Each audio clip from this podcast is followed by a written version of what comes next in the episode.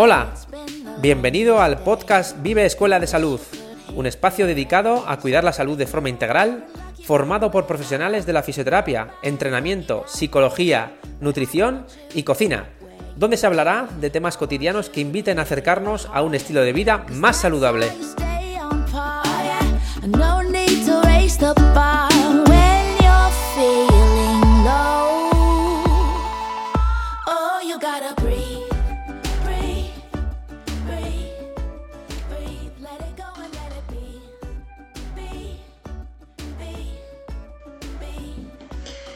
Muy buenas a todos y bienvenidos a un nuevo episodio de nuestro podcast. Aquí detrás de los micros, Icharo y Pilar, dos entusiastas de la nutrición y el trabajo en equipo, que un buen día decidieron emprender este nuevo proyecto para haceros llegar información útil y de calidad de la mano de nuestros compañeros y de otros profesionales que nos acompañarán para ayudarte a llevar un estilo de vida más saludable.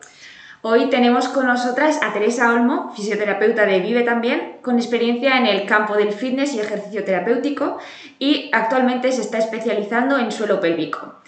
Eh, hablando con Teresa, nos propuso ella misma tratar el tema del que hoy vamos a hablar y ella nos contará un poquito de qué vamos a hablar, pero bueno, bienvenida Teresa, eh, muchas gracias por aceptar nuestra invitación y ¿qué tal estás? Buenas, bueno, gracias a vosotras. Eh, estoy contenta y agradecida de estar aquí abriendo este melón sobre la salud hormonal en la mujer deportista. Y nada, bueno, pues vamos a ello. Vamos, a ello. Entramos en materia. Muy bien, bueno, pues en este episodio eh, te vamos a invitar a observar tu ciclo, conocerlo y conocerte mejor para poder sacar partido a cada fase del ciclo, porque el ciclo no es solo la menstruación, y comprender qué ocurre en tu cuerpo en cada una de estas fases en relación a la actividad física que practiques. Pues está muy normalizado hablar sobre los cambios de humor que tenemos, el aumento de apetito, incluso de líbido, pero realmente no somos capaces de identificar qué está pasando en nuestro cuerpo y a qué se debe y sobre todo cómo podemos usarlo de una forma eficiente o como una ventaja a la hora de planificar nuestros entrenos y alimentación. Genial. Muy bien. Lo hemos orientado también a un perfil, como decías, ¿no? De, mujer que menstrua al final que, y que además realiza una actividad física tanto desde la planificación, ¿no? Em, sí, desde la planificación dirigida por entrenadoras o entrenadores o una actividad física deportiva que realices a nivel libre o una, una actividad que hagas dos o tres días por semana también es para, bueno, para una mujer que realice un deporte en concreto, pero que además entrena aparte para ser mejor en ese deporte, como pues eso, pues la que practica, pues no sé, hace yoga dos o tres veces a la semana, o hago pádel. Eh, en realidad es para cualquier mujer que realice cualquier tipo de deporte, eh, o incluso que no lo practique, pero que se esté planteando iniciarse en alguno. Sí, Muy bien. porque, porque fijarse un poquito en qué fase del ciclo estás te va a ayudar también a mejorar el rendimiento porque vas a aprovechar esos cambios hormonales eh, del momento. Y sobre todo entender por qué, por ejemplo, si estamos trabajando eh, fuerza, ¿no? Con cargas, pues porque a lo mejor esta semana yo he podido eh, levantar en un peso muerto 80 kilos y la semana siguiente lo vuelvo a practicar y de repente no puedo ni con la mitad. Pues entender por qué tu cuerpo en ese momento a lo mejor no está eh, preparado para hacer ese ejercicio. Y, pero sí que puedes entrenar para mejorar en ese ejercicio sin hacer ese gesto en concreto, sino reservarlo quizás para los momentos en los que tu rendimiento está más arriba. Genial. Muy bien. Bueno, para empezar vamos a hablar desde una perspectiva de un ciclo sano. Estos pueden ser entre 24 y 38 días, día arriba, día abajo, y sobre todo también es importante destacar que los ciclos pueden ser variables en su duración, es decir, puedes tener un ciclo pues, de 26 días y otro pues, de 34, y esto entra dentro de un ciclo sano. Perfecto. Em, ¿Cómo podemos saber en qué fase del ciclo estamos? Bueno, pues hay dos formas de, ir contabilizando. Uno es el calendario menstrual, que lo puedes encontrar en internet y lo vas rellenando a mano. Y luego están las aplicaciones, que las más conocidas son Club, bueno, que se escribe Clue, y Flow. estas son gratuitas y te permiten registrar datos como el descanso, el apetito, el estado de ánimo, la motivación, las horas de sueño, la actividad que realizas, el sexo que practiques y son muy útiles para identificar en qué fase del ciclo estás y cuánto duran tus ciclos. Esto te hace como una predicción de cuánto te van a durar también los ciclos posteriores y así también pues clarificarte. Mm, creo que más o menos la de club te planifica como tres meses de, de, ciclo, que luego van variando, porque no, no somos un reloj matemático, sí. Hay una previsión de lo que... Exacto, es una previsión en base a unos valores promedio de tus ciclos, mm, los, que, los ciclos que has ido registrando. Eh, yo particularmente uso la de, la de Club y, y, me gusta mucho porque mm, cuando registras cada dato tienes como una pestañita de información que, te, indica, eh, pues si tú registras, por ejemplo, que hoy has dormido pocas horas, porque además que te has despertado, pues, pues, te hace una relación con el momento del ciclo en el que estás y, y, las horas de sueño que, has tenido. Entonces te lo explica un poco y aparte te te da bibliografía. y eso está muy guay. O sea, si te gusta ya algo eh, más información, pues lo chulo es que te aporta la bibliografía de estudios científicos y tal, y Qué bueno. es súper interesante. Desde luego que sí, la verdad que sí. Estas cosas son muy importantes para entendernos mejor. ¿eh? No, no lo estudiamos en ningún sitio. No o te pones a estudiarlo por tu cuenta o nadie Si tienes que invertir tiempo en eso, en, decir, bueno, voy a registrar cómo me encuentro y bueno, esta aplicación pues te lo pones súper fácil, ¿no? No me paga nada la aplicación. no estamos patrocinados ni nada. Yo por lo menos le he sacado bastante partido y, creo que es muy interesante para poder registrar y ordenar mm, todos los datos sin tampoco tener que invertir mucho tiempo. Simplemente abrirlo, mirarlo y, ya está. Muy bien, qué bueno. Pues muy bien, pues bueno, en primer lugar vamos a empezar por eso, por definir, ¿no? qué es el ciclo menstrual y qué implica todo, todo ello, ¿no? Como bien decías, no solo la menstruación, sino que implica pues diferentes fases, ¿no? Y bueno, al final el ciclo menstrual eh, consiste en un mecanismo fisiológico en el que nuestro cuerpo se prepara para la reproducción, ¿no? Pero además de la reproducción, además tiene otras, otras funciones también, ¿no? Pero a lo largo del ciclo se dan una serie de cambios y fluctuaciones hormonales, principalmente teniendo en cuenta, o sea, teniendo un gran impacto, este, estas fluctuaciones tienen un gran impacto en el sistema reproductor de la mujer y en, su, y en la salud, ¿vale? En general. Las hormonas, que son son estos mensajeros químicos que dan información, envían información a los órganos para que generen otras hormonas, respuestas, secreciones, etc.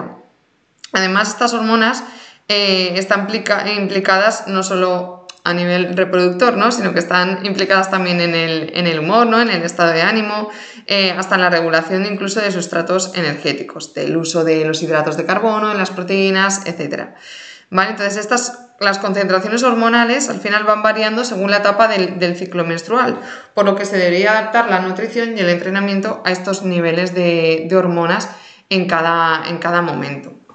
Eso es. Y bueno, como bien ha dicho Teresa, eh, el ciclo menstrual promedio dura entre 24 o 30 días, pero también puede durar desde tan solo 21 días hasta 35 o 40 días. Y no siempre tiene que ser eh, de, 30 días o de 28 días, sino que pues eh, un mes puede ser de 28, otro de 35, va variando, pero eh, dentro de estos días sería un ciclo sano.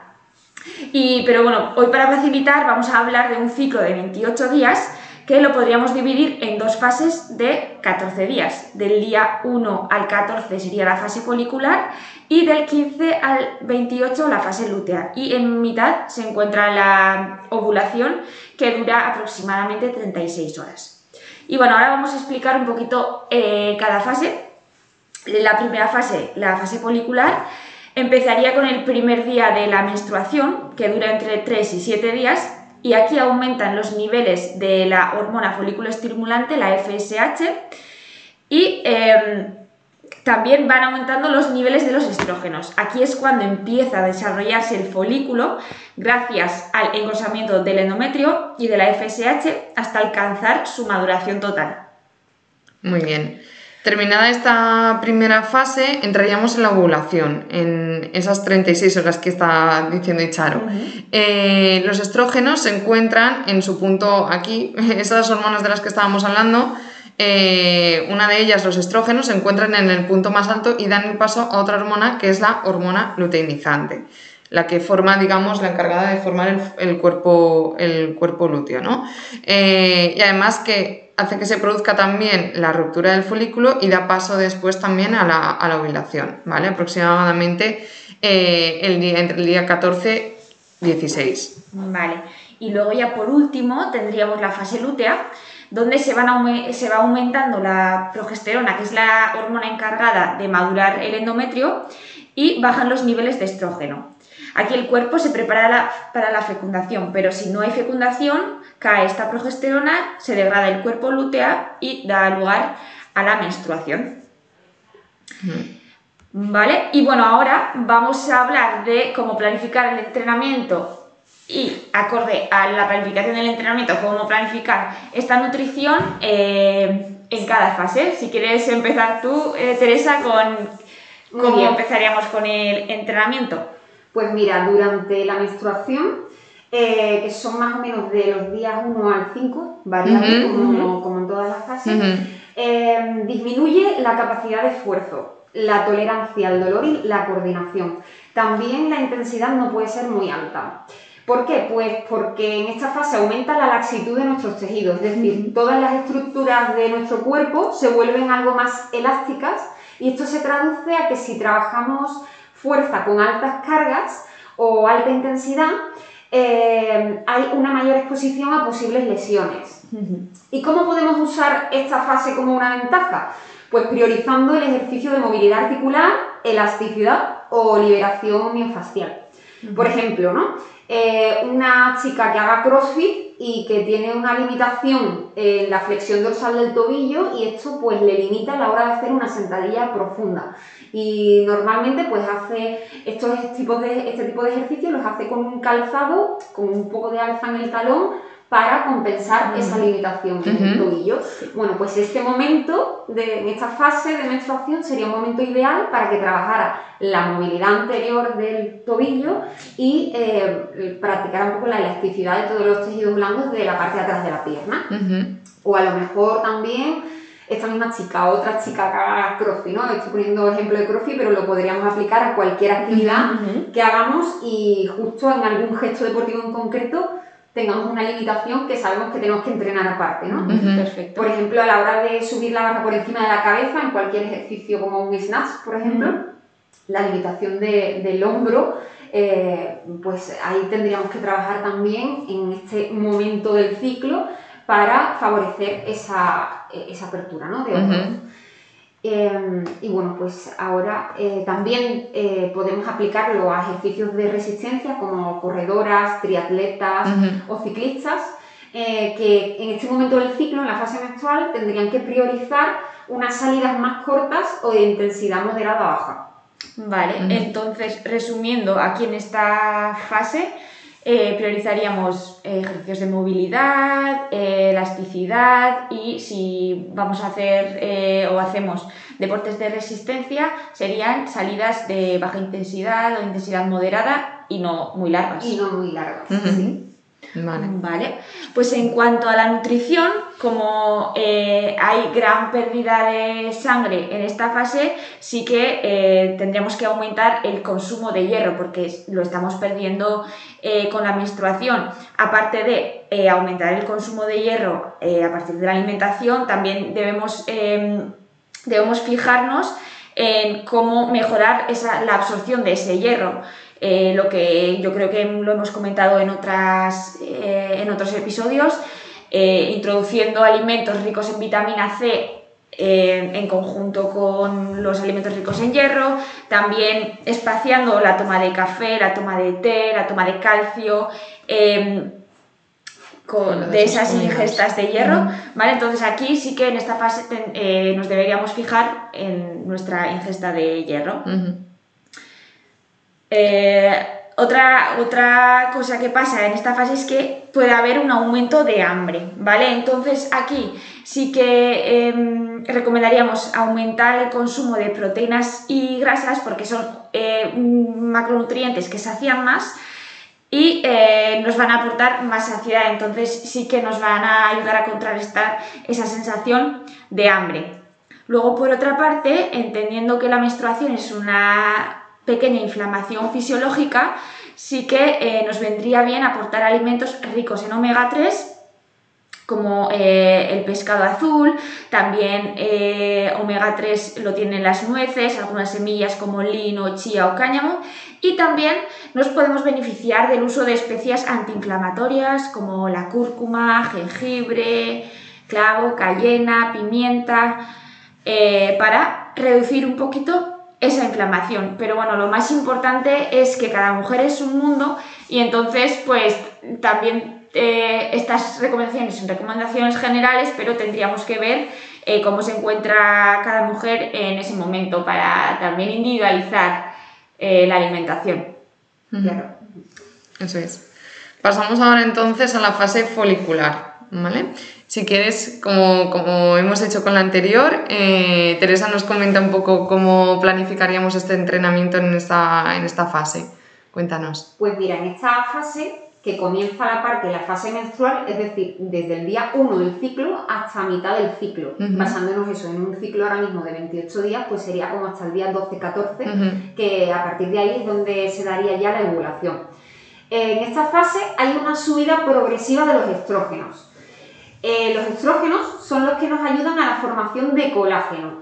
El colágeno es em, lo que da elasticidad y fuerza a los músculos, tendones, también se encuentra en los ligamentos, en el pelo, en la piel. Y em, es muy importante también saber que los estrógenos desempeñan un papel fundamental en el desarrollo, en el crecimiento y en el mantenimiento de los huesos. Esta subida de los niveles de estrógenos durante esta fase nos, nos, lleva a alcanzar un máximo movimiento, ¿vale? Este es como el mejor momento eh, donde nuestros niveles de fuerza son mayores y, y, también nuestra frecuencia cardíaca en reposo es más baja. Esto quiere decir que con poco descanso o con el descanso que tenemos habitualmente eh, es suficiente para, recuperarnos, ¿vale? No quiere decir que porque durmamos poco mm, vayamos a estar mejor. Hay que aprender siempre a tener un buen descanso, pero justo en esta fase podemos permitirnos hacer ejercicio de alta carga y no nos va a hacer falta tampoco descansar muchísimo para recuperarnos, ¿vale? En esta fase no tenemos prácticamente nada en contra. Es nuestro mejor momento, como he dicho antes, para realizar ejercicios de fuerza con cargas elevadas. Tenemos muy buena coordinación, así que también es buen momento para practicar todas aquellas destrezas o gestos deportivos implicados dentro de la actividad física que practiquemos. estos gestos que hay que repetir para mejorar nuestra técnica ¿no? en ese deporte que hagamos. Y em, bueno, pues eso. Muy bien. Genial. Entonces, eh, aquí eh, en esta fase aprovecharíamos para poner eh, entrenamientos más intensos con más cargas y para deportes de resistencia también salidas más largas, más, con más intervalos de series, sprint Exacto, ahí es donde hay que aprovechar. digamos, la primera mitad del ciclo, eh, una vez pasada eh, la, menstruación. Que sí que es cierto que justo los primeros cinco días de menstruación hay quien no nota tampoco esta mm, bajada, esta bajada de, intensidad, pero sí que hay que atender y tener un poco de cuidado porque hay que saber que los tejidos en los primeros cinco días son un poquito más laxos. Eh, pero sí que si se puede mantener un entrenamiento progresivo en esa primera mitad del ciclo, es la mitad buena, por así decirlo.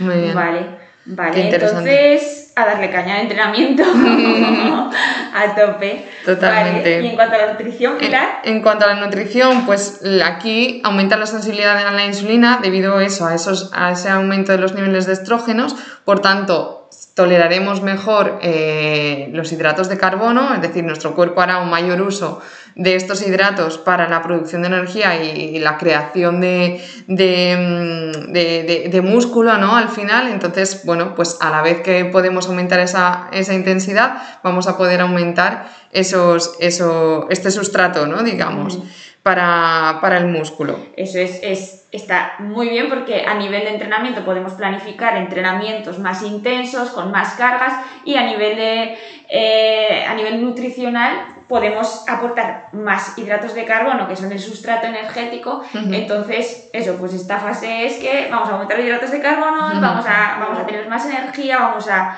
realizar ejercicios más intensos y hay que aprovechar esta fase para para conseguir esas marcas o si queremos conseguir RMs también sería eh, el momento perfecto de ir subiendo eso, las marcas muy bien. Genial. Bueno y luego tenemos eh, esto ya termina con la ovulación, ¿vale? Eh, que es donde se produce una aceleración del metabolismo y aumenta aquí el efecto anabolizante, por lo que es un buen momento también para trabajar fuerza y ganar masa muscular. ¿Qué ocurre con la ovulación? Pues que aproximadamente, como habéis dicho antes, dura unas 36 horas, tampoco dura mucho.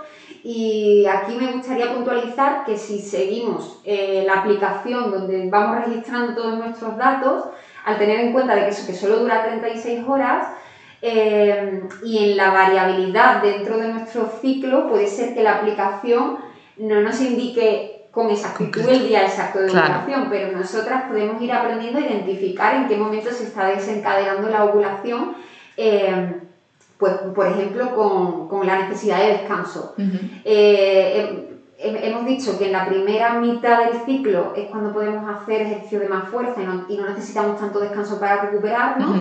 Y salta la alarma cuando eh, nuestro cuerpo nos dice, mm, necesito un poquito más de tiempo para dormir, para recuperarme de lo que estás haciendo. Aquí esto sería una, como un aviso a nuestro cuerpo de, hey, eh, eh, se está dando ya la ovulación y después de la ovulación ya vas a necesitar todavía más descanso y unas necesidades de entrenamiento diferentes. ¿no? Entonces... Bueno, nuestra resistencia también comienza a disminuir cuando se desencadena la ovulación y, y eso, eh, hay que destacar que es cortita y que puede variar. Vale. Vale, sí, en cuanto a la nutrición sería lo mismo. Eh, es muy cortita, sí que empieza a acelerarse el metabolismo y podemos empezar a sentir un poquito más hambre, pero tampoco mm, hay recomendaciones justo para la ovulación porque eso es muy cortita.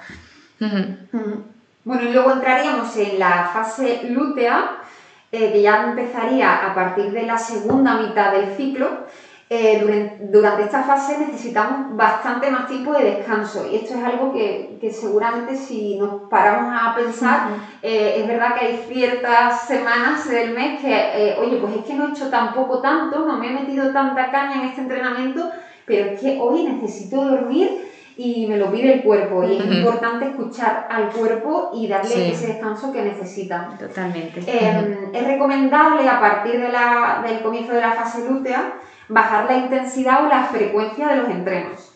Aquí se prioriza reducir la carga aumentando repeticiones. Por ejemplo, hemos hablado antes de, de, mejorar la RM. Pues aquí a lo mejor eh, priorizaríamos más trabajar más técnica con menos carga. Practicar ese gesto que necesitamos mejorar, pero con un poco menos de carga. No quiere decir sin carga, pero eh, atender un poco a la necesidad de nuestro cuerpo y ver mm, qué carga podemos eh, mover sin que se nos vaya la técnica, ¿no? sin, que desmejoremos esa técnica de, movimiento. Genial. Aquí hay también una buena adaptación del sistema cardiorrespiratorio y neuromuscular. Eh, por eso, por, lo que es bueno trabajar la resistencia. Perfecto. al ser una fase en la que disminuyen eh, los estrógenos, a partir de la fase lútea, los estrógenos ya bajan y comienza a subir la progesterona, ¿vale? Em, la bajada de estrógenos desencadena también la bajada de niveles de serotonina, que es esta hormona del bienestar y la satisfacción.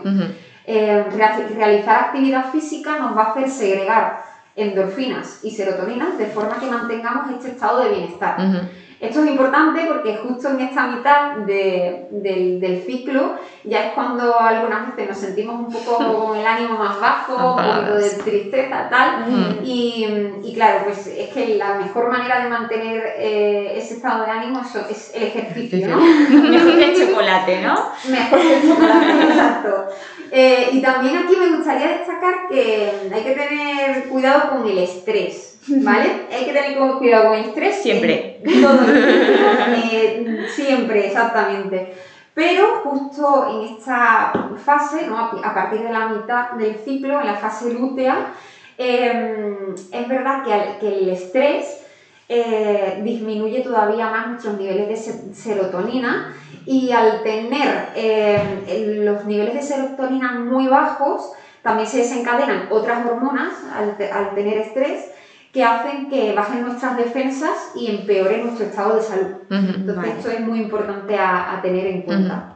Vale. Entonces, resumiendo, hay que descansar más en esta fase Exacto. o no- el cuerpo nos pedirá des- más descanso. También reduciríamos las cargas para, que, para no, no fallar la técnica. Y a nivel de mm, ejercicios de, eh, cardiovasculares, sí que serían, también podríamos aprovechar para, para hacer salidas largas de Exacto. baja moderada intensidad. Exacto. sí. Vale, vale, perfecto. Muy bien.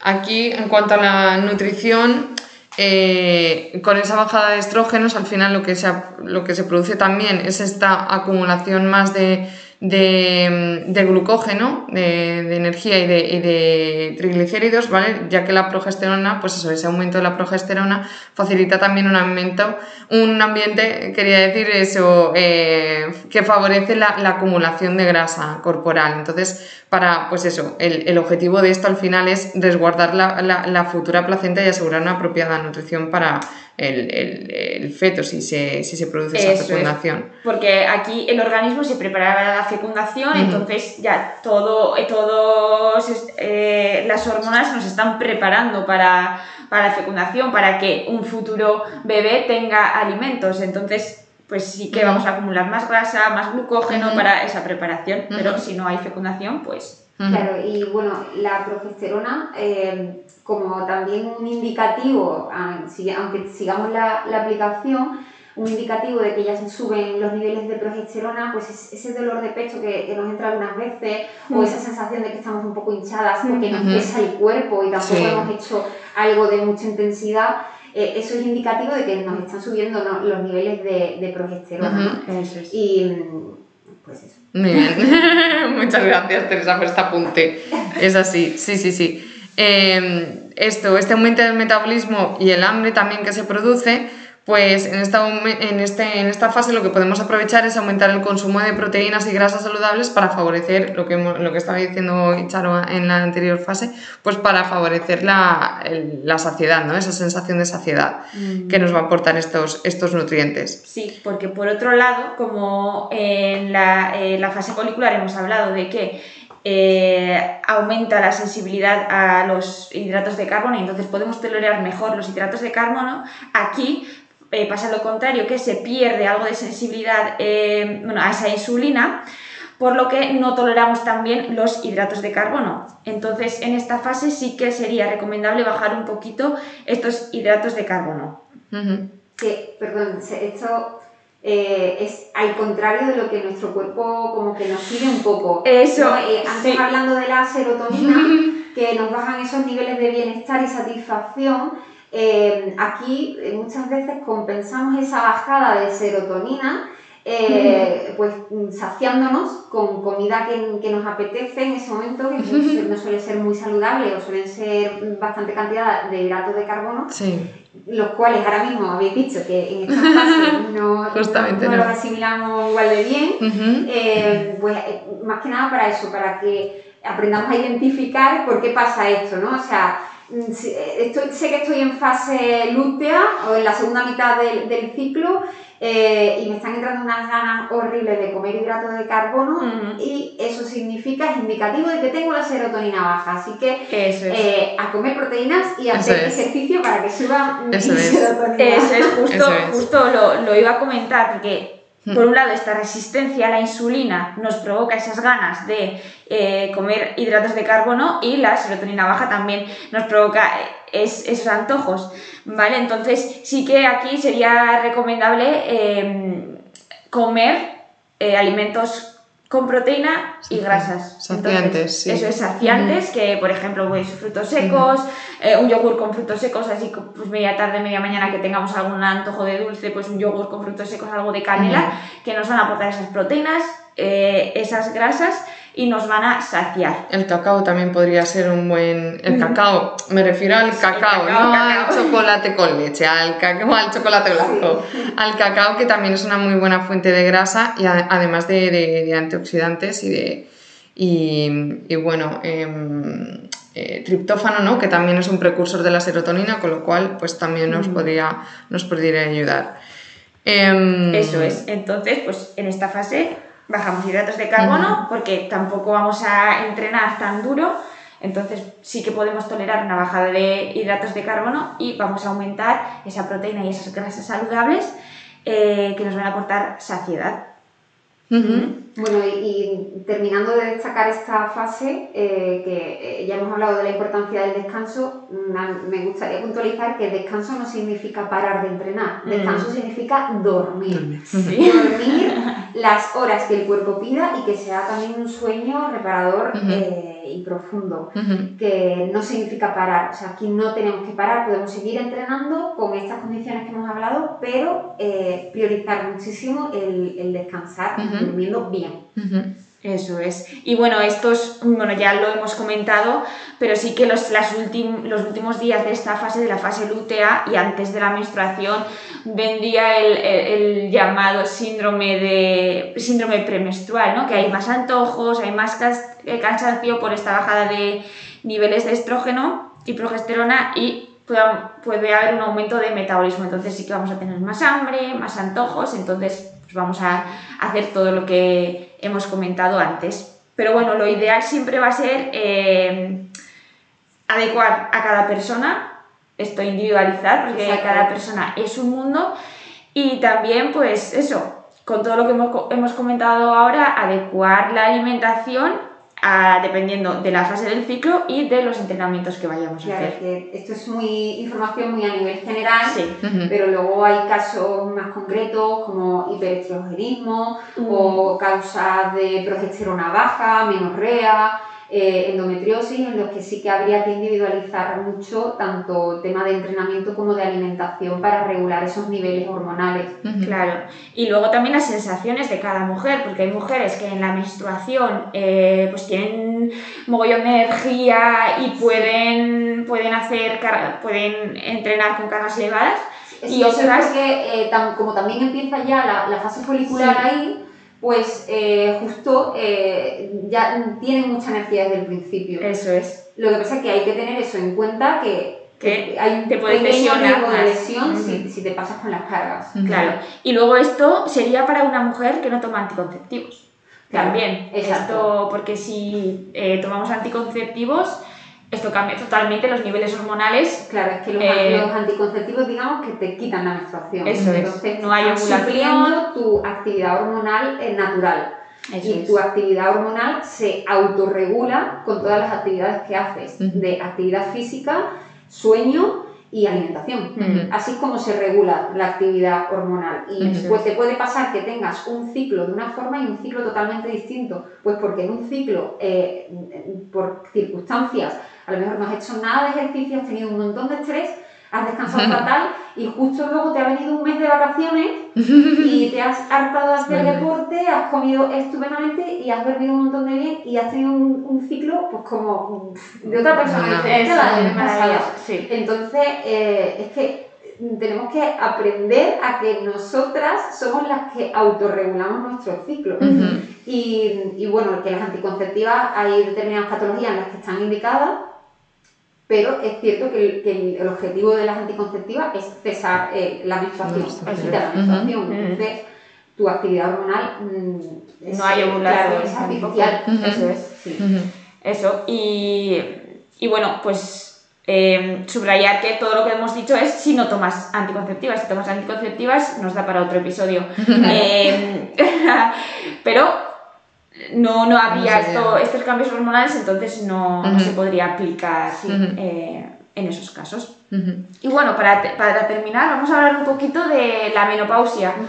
¿Vale? Aquí entra, aquí vienen muchas dudas, eh, sobre todo en cuanto otro, otro podcast. Vamos a resumirlo brevemente porque eso, al final la menopausia es ese, ese, esa etapa de la mujer en la que cesa la función ovárica, ¿vale? Y que, bueno, que está caracterizada principalmente por la caída de los niveles de estrógenos.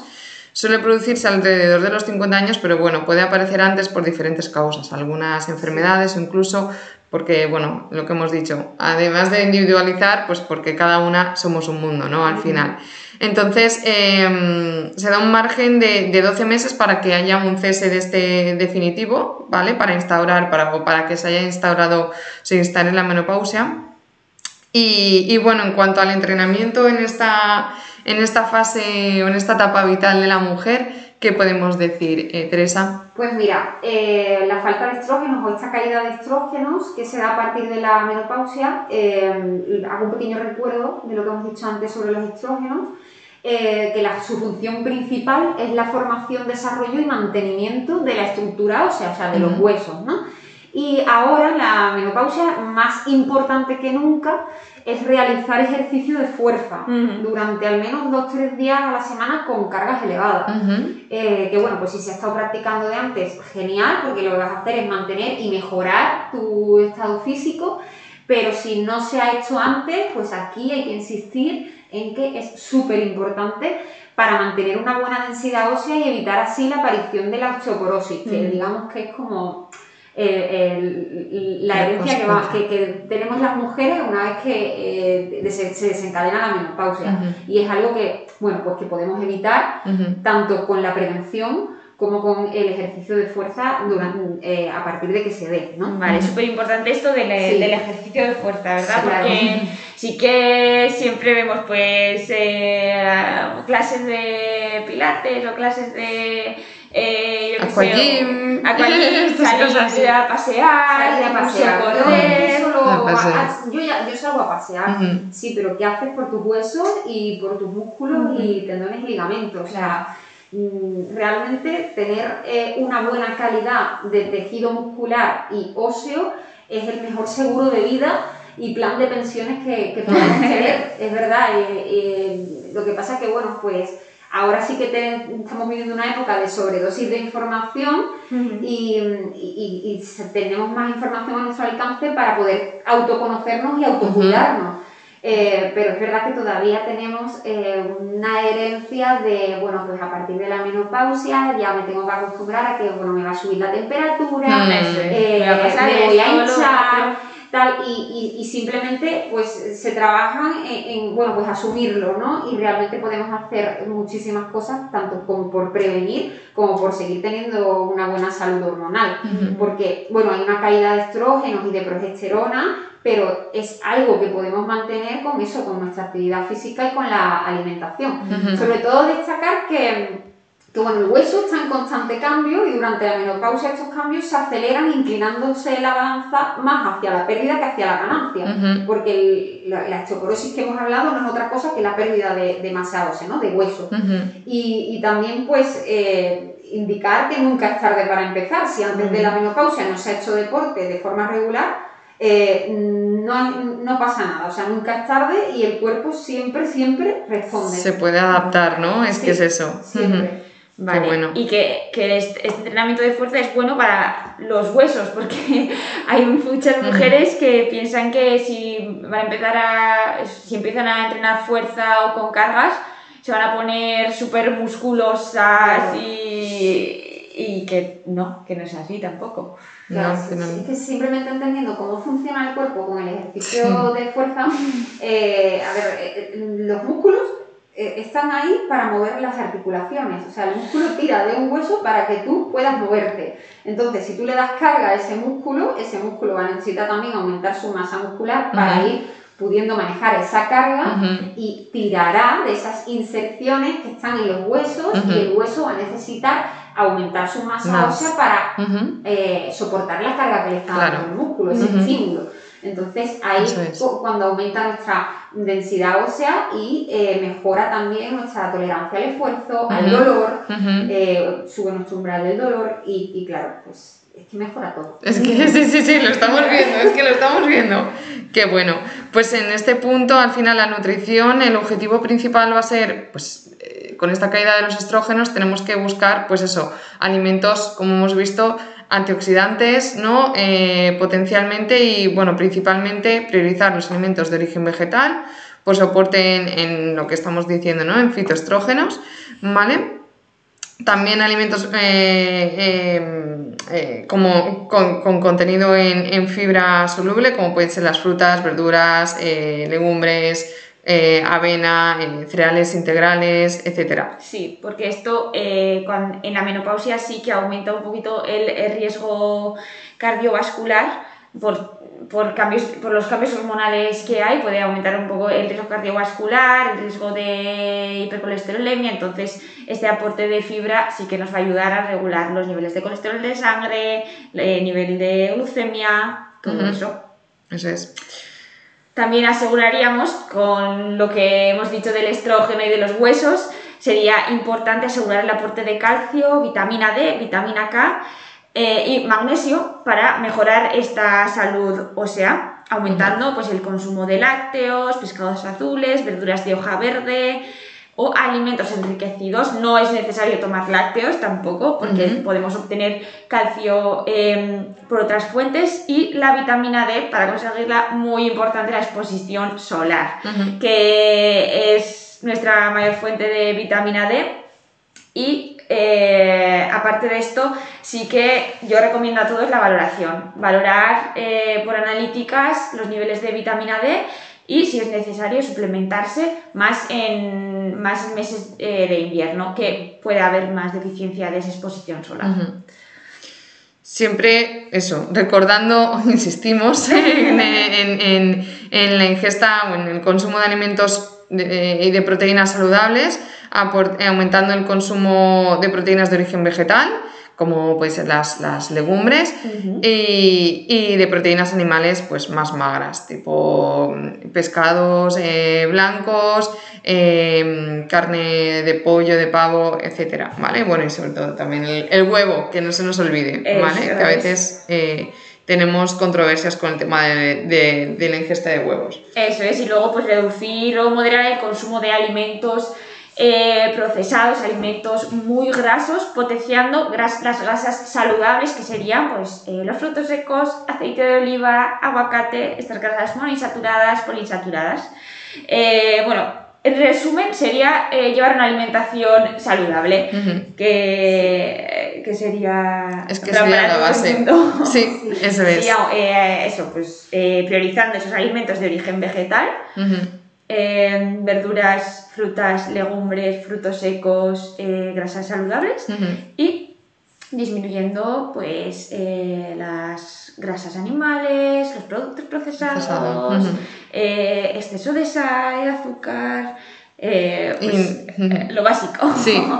Integrar, pues eso, mm, integrarla, ¿no? Esta alimentación dentro de un estilo de vida saludable, que es lo que estábamos hablando, ¿no? Al final, eh, integrar, nunca es tarde, como decía Teresa, para incorporar el ejercicio en nuestra vida, por lo que, bueno, buscar un ejercicio que además eh, también nos motive, ¿no? Sí. Porque, a es ver, imprescindible, o sea, hacer algo que te guste, eh, porque al fin y al cabo lo que buscamos es eh, incorporar hábitos saludables. Un hábito es algo que ya mantenga.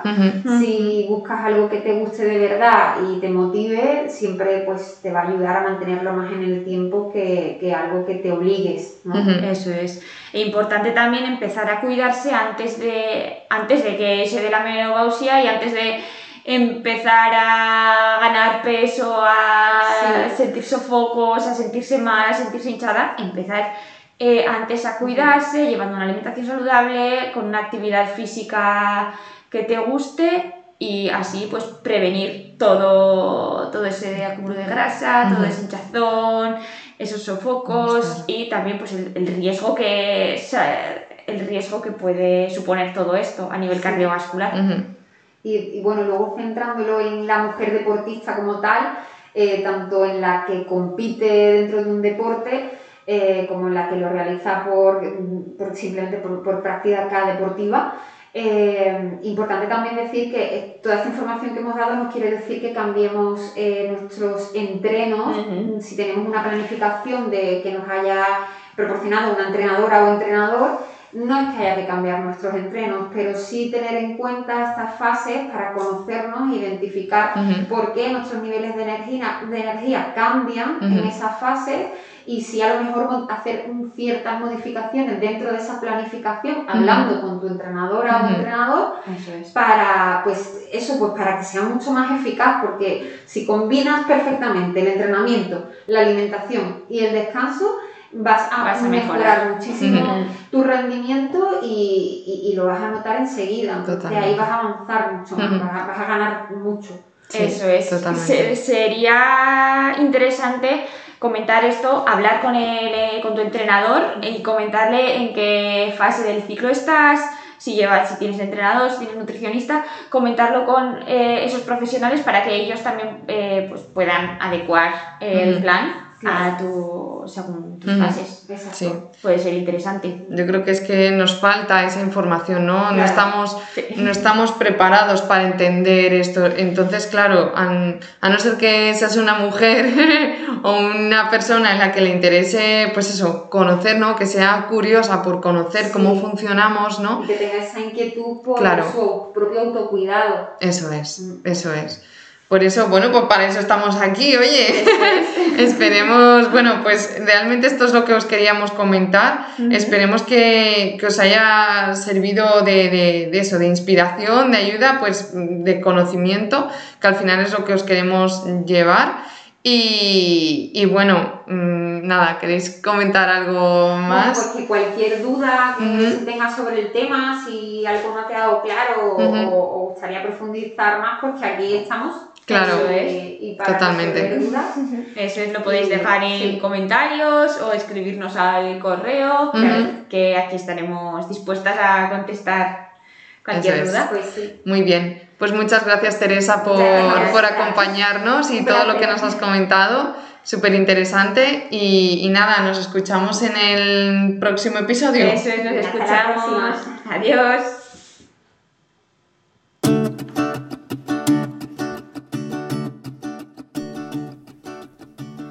Bueno, y hasta aquí el episodio de hoy. Esperamos que lo hayáis disfrutado. Nos escuchamos en el próximo. Un abrazo.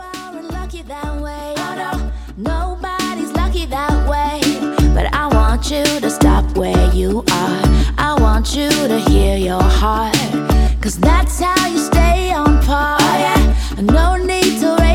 par.